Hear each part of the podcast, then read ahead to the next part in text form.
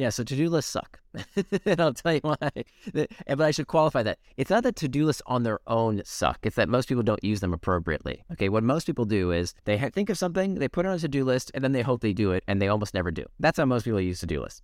Welcome to a new episode of the Unicorn Bakery. My name is Fabian. I'm the host and founder of the podcast six years ago, and I'm talking to the most inspiring people in the startup ecosystem. It can be worldwide by now. I started out in the German speaking area, but but by now it's worldwide. And today's guest, I think, should be in everybody's bookshelf who's thinking about startups. Sounds weird, but uh, today's guest is one is a best-selling author for two books, um, Hooked: How to Form Habit Forming Products, How to Build Habit Forming Products. My fault. And Indistractable, the I, I'd say biggest strength in today's world, understanding how to manage your time and energy uh, in a way that you're not getting distracted all the time. And yeah, I think a lot of you already know who I'm talking to. My today's guest is Eyal. I think one thing that's not often talked about uh, when people interview you because they focus on the books is that you're also angel investing. You invested in Calm, you invested in Eventbrite, you invested in Anchor FM. That's important to me as a podcaster uh, which was sold to to Spotify, and you have a the engagement fund, uh, so your own uh, rolling fund where people can co-invest with you. So uh, uh, I think a small highlight that's not always talked about. So at least I haven't heard it in the other intros. But as we're talking about startups a bit today as well, I think it's very very interesting.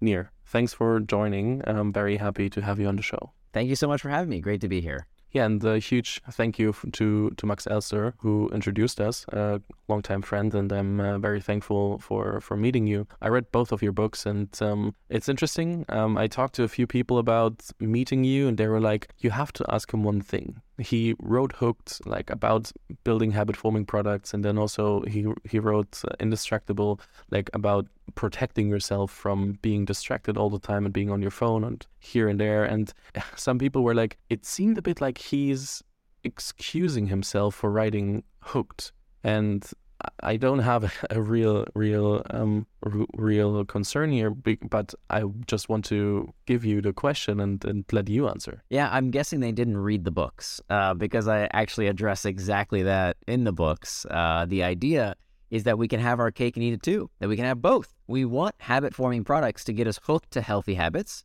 and we want to break the bad habits to things that distract us. So, hooked is about how do we build healthy habits, right? How can we use the same type of technology that Facebook and Instagram and WhatsApp and Slack and Snapchat all use to get us hooked. But I didn't write the book for them. I wrote the book for everybody who's building the kind of products that can actually improve our lives by building healthy habits in edtech, fintech, healthcare, all kinds of products that can get us hooked to healthy habits. And then Indistractable is about how do we get rid of the bad habits. So it's not a negation, it's a complement. Okay, fair. And I also experienced it that way, but um, it's still, I think, one of the most common questions if that I can think people ask you very often. So just address it from the start. Yeah, I mean, I, I made the books look alike. They they were supposed to be kind of a, a set. You know, the colors the same, and they're they're supposed to be similar because they are on a similar theme. Um, but it's supposed to be two sides of of a similar coin, not two uh, again, you know, not not to negate anything. I, I didn't write unhooked. I, I, wrote indistractable because I think it's uh, two two separate skills that I think um, by being in the industry, I think I'm uniquely positioned for, right? Because a lot of times you get people from outside the industry saying, oh, tech is terrible. Tech is melting your brain. Stop using technology. And it's stupid. It's not nuanced, right? It, do some technologies hurt us? Yeah, because, uh, you know, as Paul Virilio said, when you invent the ship, you invent the shipwreck. Of course, there are going to be negative downsides to, to technologies, especially the kind that touch the lives of billions of people. Uh, so the, the the right idea, people who are actually in the industry realize that uh, you have to minimize the harms by creating new technologies that fix the last generation of bad technology. You don't stop using technology; you make it better. I'd say that definitely can be referenced to the social dilemma as well. Like I think a Netflix series that pretty much all of the people listening might have watched because we're all in the in the industry somehow. So uh, the question is not like what do you think about the social dilemma. The think the question is more about if I'm planning to build a product. It, in the best case, I'm building something that's habit forming and positive. But what's the what's my responsibility as a founder, as a product uh, person to implement like how do I approach product building when my plan is to have something that people want to use more often, but how do I define when it's too much?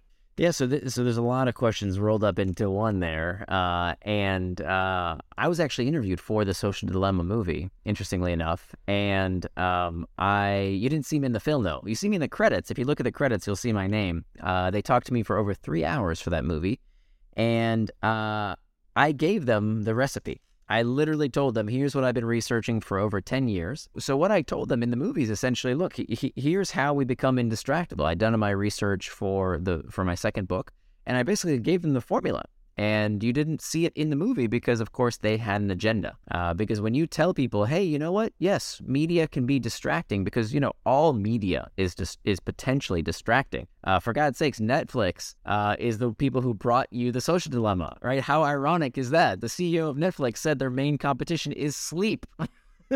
So of course it's potentially distracting but so is the newspaper, so is television, so is football. Right, half of uh, half the world is obsessed with watching football on TV. Uh, should the football league tell you, "Hey, you've watched too much TV, stop"? No, they're not going to do that, and yet we don't criticize them, why don't we criticize all other forms of media? Why do we only criticize social media? Well, because it's new and it's scary and it's something that uh, we we do and whenever we have a new technology is we have a moral panic around it. So I'm here to kind of calm tempers and help help people look at this in a rational way by realizing that uh, while there are certain people who should be protected, okay, I think children should be protected. I think people who are pathologically addicted should be protected. But that's a very small proportion of the population. The rest of us, if you're a grown adult, it's going to be your responsibility, right? Because the media companies, the news is not going to tell you, hey, stop watching so much news, go have a life, right? The New York Times and CNN and Fox News and the football, uh, uh, FIFA, whoever, they're not going to tell you stop watching. We're going to have to do this for ourselves. And so, uh, you know, so when I came to the social dilemma and I gave them the formula, they didn't put in the movie because it was against their their their key thrust, which was to scare people. Because one of the best psychological tricks you can use to get people to pay attention to something is to to use fear. Right. Uh, the first rule of journalism is if it bleeds, it leads. the news media doesn't tell you what you need to know; they tell you what will get you to pay attention to it. And of course, the social media movie used this trick on you uh, to get you scared so that you'd watch the movie and talk about it. Now, I think that's incredibly unethical. Talk about designing a product that's unethical. I think it's very unethical to scare the shit out of people and not give them a solution that you know that you are aware exists. So it's it's as if you walked into a doctor's office and the doctor says you have a terrible disease and I have the medicine, I have the cure, but I'm not going to give it to you. That would be malpractice. And so, what the Social Dilemma movie did, I have to give them credit. They did a good job of bringing out this problem. There is a problem. I don't disagree, but they didn't tell you the solution. And the solution is right here, right? It's four steps anyone can implement to become indistractable. So, from a personal perspective, there's so much we can do. What most people do, here's what most people do the social media companies are so bad, they get me addicted, right? Government, please do something. Facebook, stop doing that. It's all Mark Zuckerberg's fault. As opposed to saying, wait a minute, there's about a hundred things that I could do myself, starting with, hey, how about turning off those stupid notifications that constantly distract you? Maybe that's a start, right? But we don't do that. Why don't we do that? Because we want to think we're addicted. Most people like to think, oh, there's nothing I can do about it. The word addiction comes from the Latin word addictio, which means slave, right? People want to think, oh, it's not my fault, right? My kid is constantly on his computer. Um, I'm always on my phone. It's not my fault. Somebody's doing it to me, right? But when we think about what it really is, which is not an addiction for most people, there are there are some exceptions, right? Some people are pathologically addicted. And as I said earlier, those people do deserve special protection. Children also deserve special protection. But for the vast majority of us, it's not an addiction, it's a distraction. But a distraction, we don't like thinking it's a distraction because then I have to do something about it. Well, that's no fun. I have to take personal responsibility. Blah. Who wants to do that? Can I just blame somebody? No. you know, there will be a huge uh, uh, chasm today. There's there's a there's a bifurcation between people who will let their time and attention be controlled by others and people who say, no, I will control my time and attention because I am indistractable.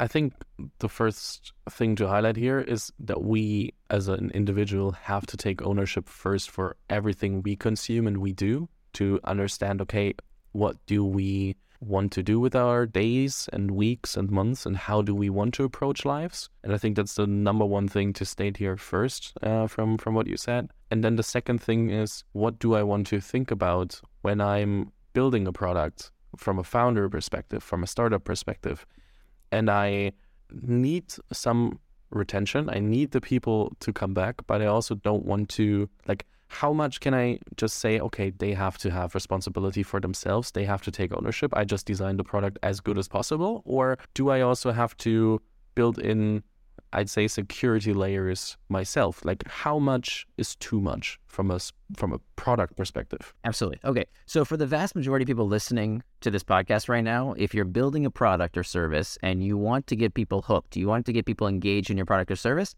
this is not going to be a problem. Why? because nobody's getting addicted to SaaS enterprise software, right? I wish we could get people uh, hooked to exercising apps or to language learning apps or to financial services products that can help them save money.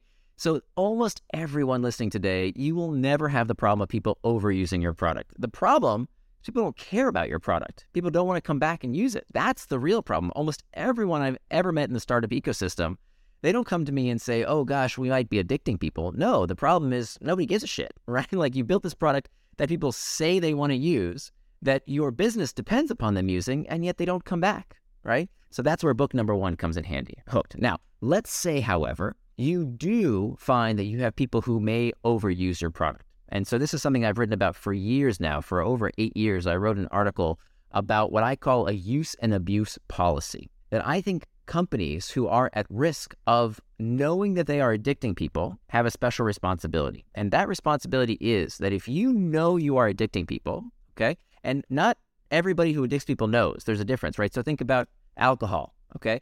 Alcohol manufacturers have no idea who the alcoholics are. And by the way, you know, we all know you're, you know, you're in Germany, you, you love beer just as much as I do. Not everyone who has a glass of beer is an alcoholic, right? But why do we think that somehow social media or all these products, oh, people are going to get addicted to? No, a very small proportion of people become alcoholic. A very small proportion of people get addicted, right? Because an addiction is different from a habit. An addiction is a persistent compulsive behavior, uh, a dependency on a behavior or substance that harms the user. Okay. It's not the same thing as, ooh, I like it a lot. It's something that takes over your life and become and is a clinical disorder. It's a pathology. So we toss this word around a lot, but addiction has a very specific definition. So if you, as a company, know you are addicting people, right? And of course, tech companies do know, right? TikTok and Instagram and uh, you know these kind of social media companies, they actually do have personally identifiable information, as does the New York Times. If you log into New York New York Times subscription, they know how much time you're spending online. If you know, I believe you have to have a use and abuse policy, which says that after a certain number of hours per week, we're going to do something.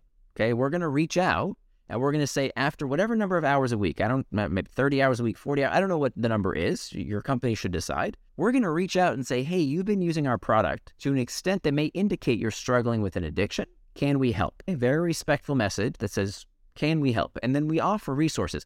Can we put you on a blacklist so that you're not constantly playing this video game? Can we make sure you don't spend more money? Can we give you resources to help you if you're struggling with an addiction? These resources that try and help people with this pathology of addiction. So that's a, a I think a policy that uh, uh, if companies don't start to implement, governments will begin to implement on them and force them to do this. And, and I support it, frankly, because I think, you know, just like we should protect children, because children, uh, we, we've deemed as a society that certain things children can't do, right? Children can't gamble in a casino. They can't go into a bar and drink alcohol until a certain age.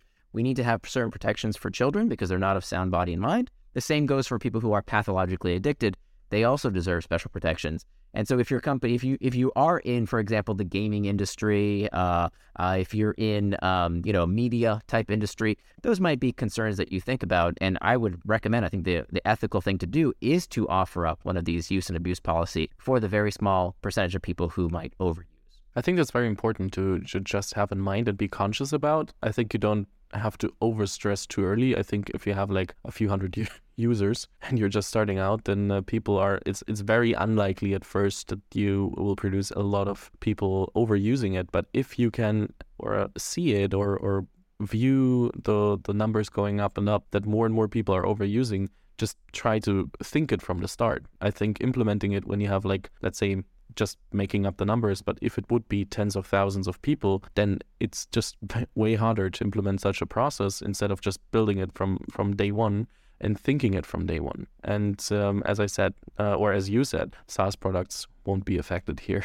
Yeah, the vast majority of products will, will never be affected. But you know, I, I think that there's there's also a different standard that we should hold companies to, and that companies should hold themselves to, if they are uh, depending on what people are are spending when they use the product. If you are spending time with the product, it's a very low bar, right? Why suddenly we're getting so upset about people spending time on social media when people have been watching hours of television, aimlessly looking at the TV on their couch, uh, as opposed to living a life? Why, why is suddenly social media a waste of time, but watching football on TV is okay? What's the? Can someone explain to me the difference? I would much rather have people interacting with each other than passively watching the television set because all they're wasting is time. And who am I to say that how you spend your time is bad, but how I spend my time is good? Right? It's a pastime. We, we shouldn't judge people on how they spend their time. Where there's a different ethical bar is where now it becomes money. And so I don't know what the laws are where you are, but in the United States, uh, I've been very disheartened, very saddened to see that we've legalized sports betting. And it's funny because you don't see this very much in the ethical debate. This is a much bigger problem because here, the consequence of overuse is not, oh, you spent a bunch of time in front of a television or in front of your computer. The consequence is you just blew your life savings.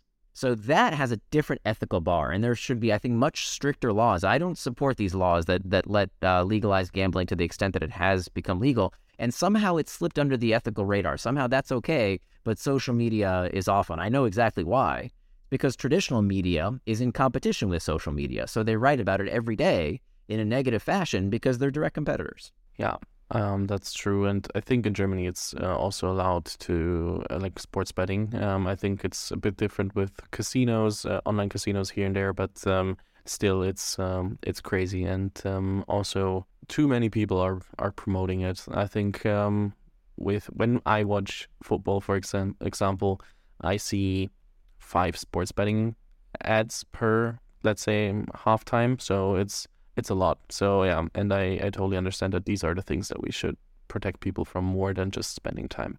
But where was the social dilemma movie about sports betting? Somehow, I don't know how that happened. Do you do you understand why there wasn't like a? I feel like there was never a public debate about that, and it's uh, it's really it makes me sad. But it's the same with a lot of things, right? We don't have a huge alcohol debate in like let's say large media or or on Netflix, for example, as much as as also smoking. I think um, they are doing a lot of lobbying um, in in all industries that seem to harm people, or that not seem to that, that harm people. That um, they try to not get like talk about too much. Of course, here and there is an article, here and there is a book, here and there is this, a YouTube video that blows up. But it seems like these things often get forgotten because people are like, "Oh yeah, but that's that's normal by now," and uh, it shouldn't.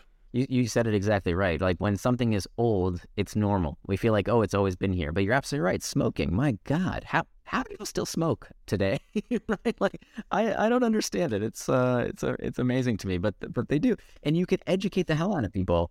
Uh, and at some point, uh, it becomes becomes very uh, it becomes I don't know. I don't know how much more we can do for people to, to help them understand how harmful smoking is. And yeah, when you try and take it away, oh, it's personal freedom. Oh, I, I want to and that that's the kind of stuff I do think we need uh, more regulation because there's it's such a clear connection between you know uh, public health concerns, whereas you know how people spend their time online, it gets 90% of the media attention. But when we think about addiction, we think about media addiction, screen addiction, uh, but yet real addiction that takes your health away. We don't we don't really talk about it anymore because it's not sexy anymore. It's old. Absolutely. And I recently watched a video on alcohol, and then after that, we are moving back to startup topics, I think. But and the in the, the introduction was amazing. The introduction was imagine you you get born today with everything that you know. Uh, somebody comes to you says, "Hey, um, here's a contract. You have to sign it. Um, you're spending over a lifetime more than hundred thousand euros, dollars, no matter where you are.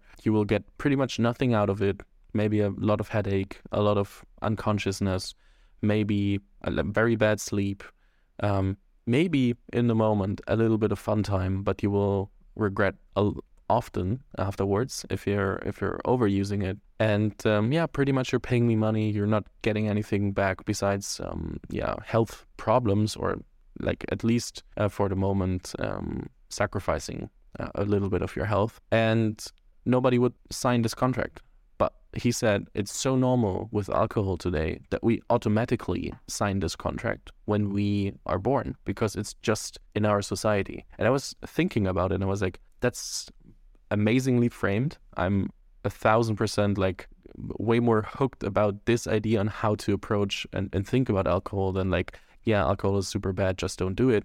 Just like the framing of how it um, spans out throughout a lifetime i was like crazy well done introduction. Yeah. No it's a great point. It's a great point. It, it's one of those things that we just kind of fall into because it looks so normal because it's been here for so long uh, we don't take a step back and be like wait wait a minute is, this actually what I want to do? And by the way, that actually segues very well with the topic of Indistractable, because Indistractable is not just about tech habits. Uh, it's about all kinds of bad habits. It's about anything that we do and we look back later and we regret. Uh, it's with spending money uh, with regret. It's about spending time with regret. It's like it's about spending, you know, our, our, our health with regret. If we don't exercise when we say we will, or we smoke, or we drink, or whatever it is, and then we look back and we say, "Wait a minute, why did I do that?" and so that's what I'm trying to prevent in my own life. I mean, the book was really, I wrote the book for me more than anyone else.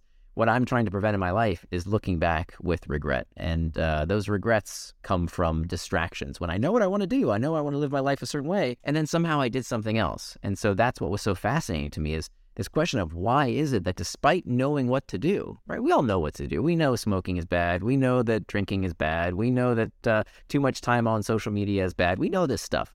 And yet, why don't we do the things we say we're going to do? The answer is not because somebody's making us do it. The answer is because we don't know how to control ourselves yet. That's true. Um, before we jump into like how to actually get indistractable, because I think it's important for a lot of founders out there, is the question about like self optimization. Because I think a lot of critics about um, people trying to optimize everything in their life and think rethinking everything is like, oh yeah, uh, you're just self-optimizing too much. And I can imagine that a lot of people wrote this to you as a feedback or told you at some point that there is a, a that there are a few people who are like, yeah, mm, that's a bit too much. Like, how about like how much is ownership and how much is maybe can it get unhealthy to self-optimize too much? Are we thinking about productivity too much? Like, how do we integrate this all in a life where we're like in the end happy and not like optimizing for the wrong reasons? Yeah, look, if if your life is great, if you're happy and you don't want any changes in your life, don't read my book. it's not for you. it's a book for people who, like me, knew that I knew that I was capable of more. Okay, I knew that I could do better in life. That I knew I was I was um, when I was with my daughter, I was often distracted. I was checking my phone as opposed to being fully present with her. I knew that you know I would say I was going to exercise, but I didn't. I said I was going to eat right, but nah, I wouldn't. Uh, I knew I needed to work on that big project, and I, I would keep procrastinating on that thing I wanted to do. That I finally wanted to, you know, write that blog post or work on that business or whatever the case might be. I would keep procrastinating and not doing the important work. And if that's where you find yourself, then this is this is the answer. It's not for the person who says, "Hey, my life's perfect." If your life's perfect, live your life. I don't want to change you. What I want to do is to help people who say one thing and yet do something else, right? And I hate to admit that, but that was me right? We we know that one of the worst things you can call someone is a liar. To be called a liar is is a terrible thing. We would hate being called a liar by someone else. And yet if we're honest with ourselves, we lie to ourselves all the time. We say we're going to do one thing, and we do something else. And so the problem these days is not that we don't know what to do. We all know what to do. If you want to lose weight, you have to eat right and exercise. We know, right? If you want to be better at your job, you have to do the hard work that other people don't want to do. We know if you want to be uh, have better relationships, you have to be fully present with the people you love. We know.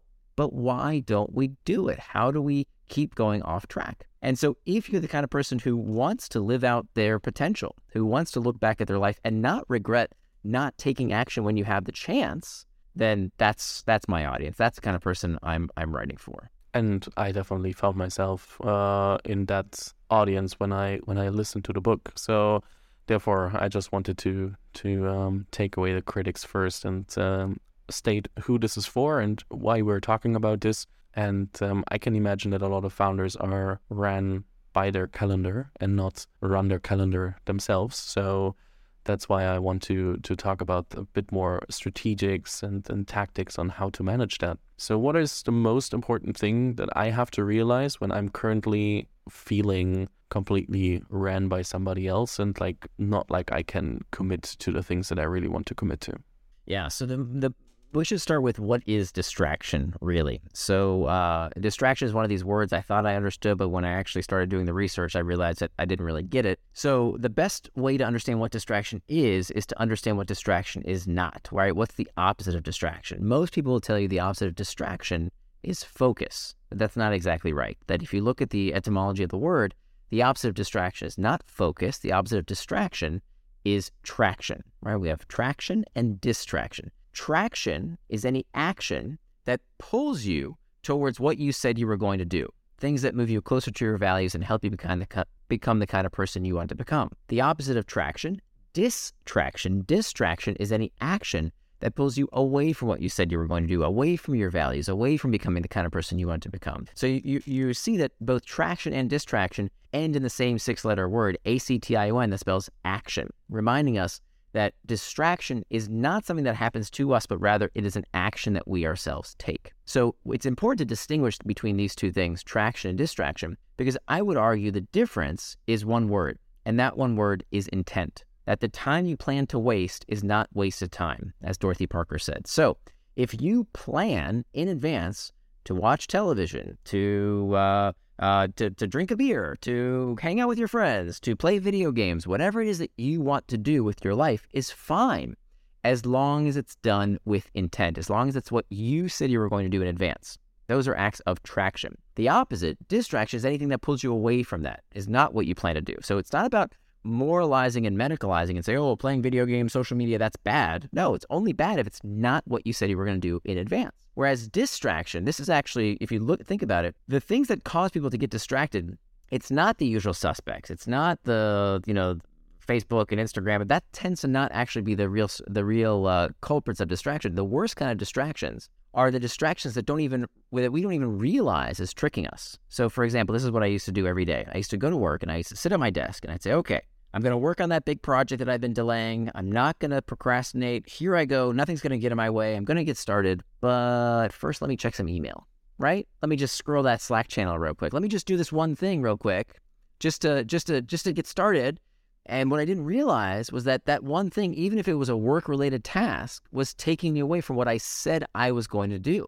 And so, by definition, it's a distraction. So, just because it's a work related task doesn't mean it's not a distraction. If it's not what you said you were going to do with your time and attention, it is by definition a distraction, even if it's work related, right? Just because it's checking email or whatever, that is the worst kind of distraction because you don't even realize that you've gone off track, that that is not what you said you were going to do with your time and attention. So that's really important. We have to understand traction and distraction. Now we have to talk about the triggers, the things that prompt us towards traction and distraction. These come in two types. We, we have what we call external triggers. External triggers are all the things around us the pings, the dings, the rings, all the things in our outside environment that can lead us towards traction and distraction. And then we have the internal triggers. Internal triggers account for 90%, 90% of our sources of distraction. So only 10% of our distractions come from things outside of us. 90% come from within us. What are internal triggers? Internal triggers are uncomfortable emotional states boredom, loneliness, fatigue, uncertainty, stress, anxiety. This is 90% of the source of our distraction. So, to answer your question, what's the first step to becoming indistractable? It's mastering these internal triggers, or they will become your master. Because whether it's too much news, too much booze, too much football, too much Facebook, you are always going to get distracted by something or another unless you realize why you are getting distracted in the first place. And 90% of the time, the reason for that distraction is an uncomfortable feeling. Okay. And this is something that this is where we talk about personal responsibility because until you understand that emotional state, you won't be able to do something about it. And so, what you need to have is these tools in your toolkit ready to go so that when you feel bored, do you automatically check your device? If you don't know what to do at work and you feel uncertain, do you check email or do you pause for a second? You actually know what it is you plan to do in advance. So, step number one to becoming indistractable is master the internal triggers. And there's over a dozen different techniques I give you in the book so that you can have these tools ready to go so that you use the tools as opposed to the tools using you. And I still catch my uh, myself until today like boredom okay let me check instagram let me check whatsapp let me check but just let me pick up my phone and do something else instead of thinking about okay what will happen if i have some boredom and some free time to spend some thoughts and it's crazy and i um i um, definitely also in preparation for for this interview realized okay until i mastered this i have to re-listen to the book let's say once a month or every six weeks because otherwise i will forget about it. I was very good in the let's say two weeks after listening to the book and then it became a bit slippery and then I didn't do it as much and I was focused differently or not focused or however and distracted because of this and that. And then at some point um, it was not a habit yet. And so I decided to um, take the books that I really want to implement and re-listen to it rather than always trying to consume new stuff and because otherwise how how should I master things after just reading it once listening to it once so for everybody out there. You're not alone. You all, we all have the same struggles here. Um, just take the time, give yourself the time, and repeat things. Just don't try to know everything after after one try. Yeah, and I'll tell you a secret. I have to repeat these things for myself, right? Because our natural tendency, the brain is always looking for the path of least resistance. Your brain is always it's called it's a cognitive miser. You're always trying to do the least work to relieve that discomfort. So it's very easy to slip back into these uh, very quick uh, solutions that don't ultimately benefit you. So even I get distracted from time to time. Being indistractable doesn't mean you never get distracted. I still get distracted from time to time. The difference is that an indistractable person understands why they got distracted, so they can stop getting distracted by the same things. A distractible person keeps getting distracted by the same things. It's like Paulo Coelho. He had a wonderful quote. He said, "A mistake repeated more than once is a decision." I'll say it again because it's so good. A mistake repeated more than once is a decision. So, okay, if you get distracted by social media, okay, it happens. But how many times can we get distracted by social media before we say enough? Okay, I got it. They're distracting. So what am I going to do? a distractible person keeps getting distracted by it, and they're making a choice to be distractible because they're not doing anything about it.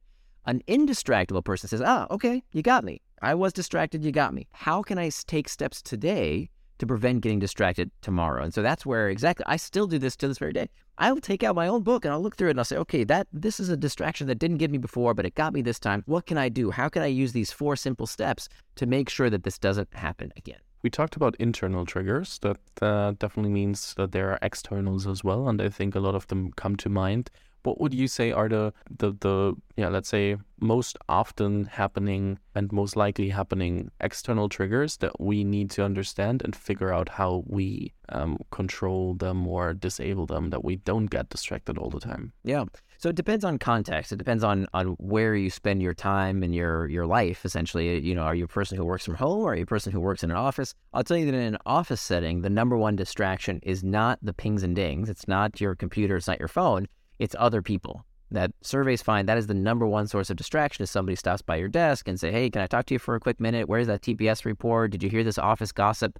That's the number one source of distraction in the workplace. And so if you look at uh, inside every copy of the book, there's actually a screen sign. There's a piece of cardstock in every single copy of the book that you tear out. You see, it's different from all the other pages.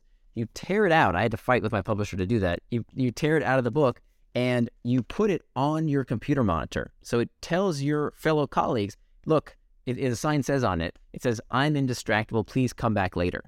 And so it sends this very clear message to your colleagues that for this moment, I need to concentrate. Please come back a little bit later. Very, very effective if you're working in an office environment. But, you know, what about all, I think a, a, a much greater or uh, equally important source of distraction, especially these days, are all these meetings, right? Especially now that we can have Zoom meetings. It used to be kind of difficult. There was friction to calling a meeting. Well, today it doesn't matter where you are. People can just put meetings on your calendar. And so today I, I think, you know, we don't think about the the easy stuff, the pings and dings. I don't even, you know, I spend one page in the book about talking about, okay, how to hack back your cell phone or your computer. That's kindergarten stuff. Anybody can. If you don't know how to change the notification settings, Google it. it. Takes five minutes, okay? That's kindergarten. What about all the stupid meetings that we attend every day that didn't need to be called? That is a massive source of distraction. And part of the reason is that people don't understand what meetings are for. People have forgotten the purpose of meetings. Oh, let's just get together and talk about this. No, no, no, no. The purpose of meetings are not to talk about stuff. The purpose of a business meeting, of a, a synchronous business meeting, is to gain consensus. There are social meetings, right? Taking someone else out to lunch, social meeting. There are brainstorming sessions, right? That's a different type of thing. And by the way, you know the optimal number of people for a brainstorming session? What's the optimal number? I'd say two. Two. Two people is the optimal number. or less, right? What you as opposed to what happens today, if you say, "Hey, let's get on, let's get on Zoom and we'll have a meeting, we'll talk about this." What tends to happen is that when we try and have these brainstorming sessions with with more than two people at a time, the loudest, the most male, the highest paid, and most dominant person runs the conversation. And so we don't get everybody's opinion. So what the heck is the point? A much better uh, strategy is to tell people, hey, here's the problem. Here's the homework that I did. Here's some education for you on the homework, the research that I did. We're going to have a meeting in order to gain consensus for what I think we should do next, right? So I would say that the, the biggest, one of the biggest source of, of distraction through these external triggers are these superfluous meetings that are called today. But there's others, of course, too. If you work from home, it could be your kids. it can be a huge source of distraction. Uh, I talk about in the book what to do about that. Uh, of course, it can be uh, uh, uh your, your phone, your computer.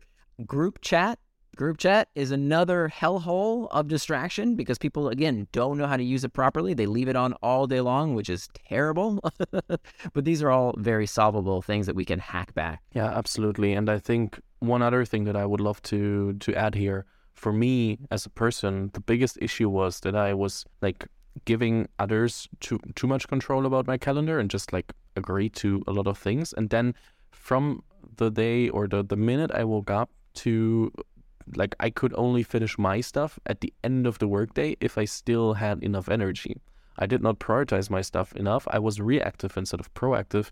And just like it can be traveling, it can be meetings, it can be whatever. And I was like, holy shit, that's I'm I'm losing so much energy by just doing what others want and I haven't even started this and that and I need to um, send this email out today or tomorrow or whatever, but I don't have time to finish it before the deadline if I don't spend the night or the evening with that. And like taking at least control and that's for me it's easy. I'm like mid 20s i'm i don't have any responsibilities um, to to other people family etc but i can spend the morning the way i want uh, and just say hey i don't do meetings before 10 or 11 depends on the days and depends on the reasons. But um, like just having the flexibility to plan my morning instead of just like starting with reactivity changed a lot Absolutely. Yeah, you're you're hitting on this this uh, uh, critical step of making time for traction, which is actually step two to become indistractable. If you don't plan your time, somebody's going to plan it for you. So this is where we have to decide in advance how we spend our time. And the way most people spend their time is doing what's called reactive work. Reactive work is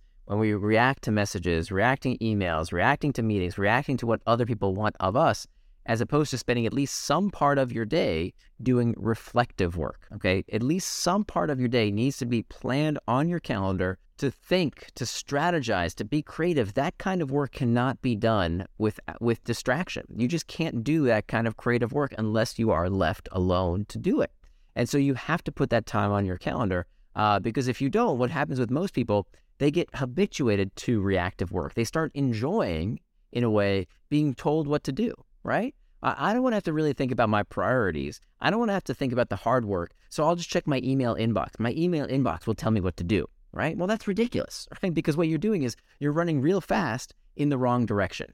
Or people come up with cockamamie excuses like, oh, you know, my clients might need me. My boss is going to need me. Uh, you know, we're in the cl- uh, customer service business. Somebody's going to need me. I have to be on call all the time. Bullshit. Almost never true, right? There are some, if you're in, the, if you're on a, in a call center, different story. Your job is to sit by the phone and wait for the calls. Different story. But the vast majority of of uh, uh, of white collar workers, we, we the, your boss can wait 30 minutes so that you can finish your focus work time before you get back to that message. There's almost never an actual oh my god emergency that somebody can't wait a few minutes until you finish that time block to do proper work. Absolutely. And one other thing I, I would love to hear your opinion on um, is to do lists. You just have to tell me what you think, and we uh, I'll t- tell you what I think. But what do you think about to do lists? Yeah, so to do lists suck. and I'll tell you why. But I should qualify that. It's not that to do lists on their own suck. It's that most people don't use them appropriately. Okay, what most people do is they think of something, they put it on a to do list, and then they hope they do it, and they almost never do. That's how most people use to do lists. So r- the first step is right, right? We should take things out of our brain and put them on a, on a piece of paper in an app. Very good. But that's step one, okay?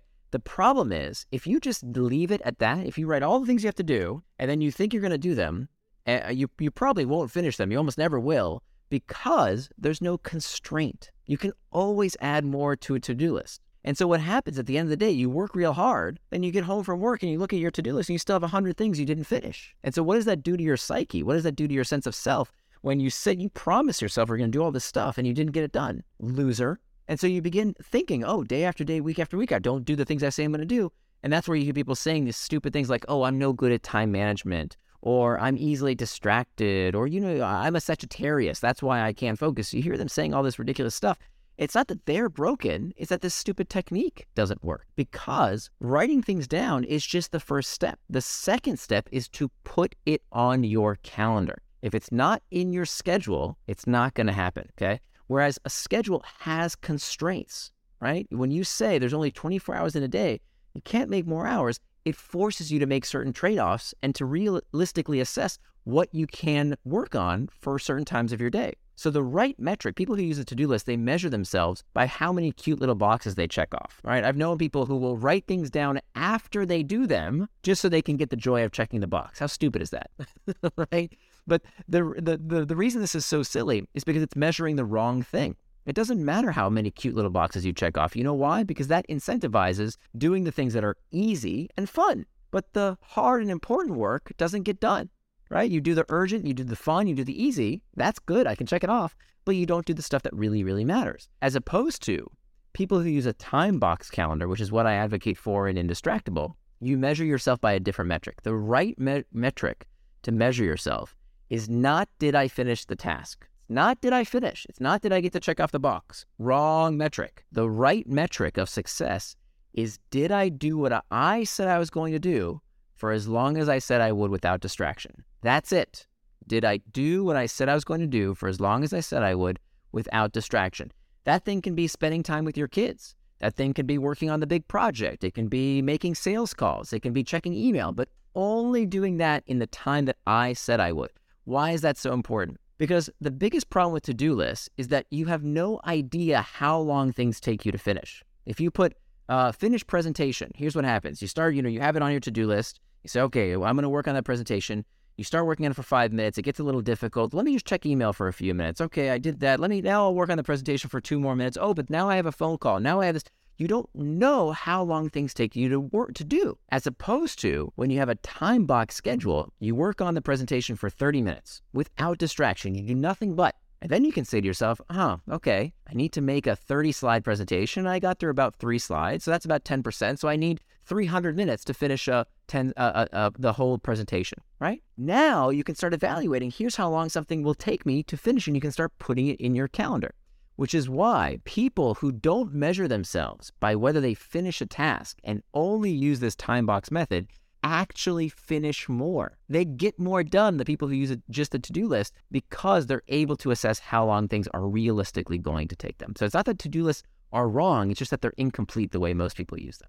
A few years ago, I started talking about to do lists as to do graveyards for me personally because everything that I did not put in my calendar or just set reminders for um, in a in a certain way, it was just like I will never do it. I, I could find hundreds of to dos that I thought I should do at some point and never did. And I am I have to um, steal one of your recommendations because of course after I read the book or listened to to Indistractable, I also looked at the resources and one tool that I discovered that changed the way how I work by far. So thank you at this point already is motion. And I know you use it as well because what motion does, it combines your calendar and your project management and to do list. You can then put in a task and you're like, hey, um, I need to finish this presentation. It's highest priority. I have to do it by tomorrow. And motion automatically shows you when it m- might make sense to work on this.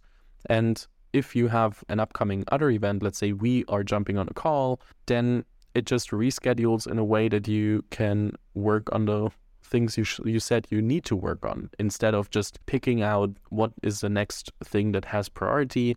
Um, if you then have stuff with lower priority, it gets uh, pushed back a bit, and it just helps you so much with organizing um, tasks and reacting to a like, cl- like, calendar that can get like new meetings, new stuff, new anything, um, or different priorities and it just automatically helps you manage this. This completely changed how I approach my day. And I am really thankful for this recommendation. And that's why I will also put it in the in the show notes because it's like it blew my mind that this is uh, working so easily then. I'm so happy to hear that. That's fantastic. You made my day. Yeah, I, I'm absolutely thankful for it. And that's like um, the last question about productivity and um, but I want uh, and or and being indistractable and and uh, managing time just because we are running out of time at some point. But I have one more question that all of this that we talked about, how does this affect your approach as an angel investor? As I said in the beginning in the introduction, you're investing. How does this all that we know and talked about, how do you approach angel investing? So I invest in companies that use the hook methodology exclusively. Uh, I don't invest in companies that I don't feel like I could offer some value uh, as an investor. Right? There's lots of places you could go get money, uh, I, I want to be the kind of angel investor that makes the product better uh, by giving unique insights in terms of, of, of, what I know about how to build habit forming products. So I look for the kind of products that uh, A, build customer habits, and B, build healthy habits that can really change the world and change people's lives uh, by by building habits for good. So uh, I, you you mentioned some of the companies I invested in, like Eventbrite and Kahoot, uh, the, you, are some of the more successful companies. But I also invest in companies that are up and coming that are, are quite successful that really do a, a, some some great social causes as well. For example, I, am an investor in a, a company called Sunnyside. They used to be called Cutback Coach, which actually deals with something we talked about earlier.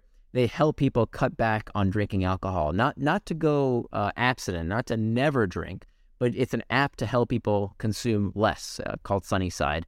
And so that's a great demonstration of how we can use habit forming technology. It's you know through an app, uh, how we can use the hook model to help people live better lives. Uh, so that's the kind of products I look for. You know, I look for all the usual stuff like products that are in a big market and great team, etc. But they also uh, have to use the hook model as part of my criteria uh, for me to invest. Not not because you can't build a successful business without it, but just that I, I want to make sure I can add value. So I won't invest in you know, I don't really understand crypto or uh, pharmaceutical products, you know, biotech, uh, cyber. I don't, I don't really think I can add much value there, so I don't tend to uh, invest in those categories. But I invest in companies that build healthy habits. Thank you so much. It's been an absolute pleasure having you on the show. Um, this has been an outstanding podcast. Of course, I link to your blog. I link to your to the books. I link to uh, the tools that we talked about, and um, it's been an absolute pleasure. I think it's very, very important to talk about these topics more often, and also learning and adapting them as a personal, like just for personal well being. So, therefore, um, thank you so much for joining. My pleasure. Thank you.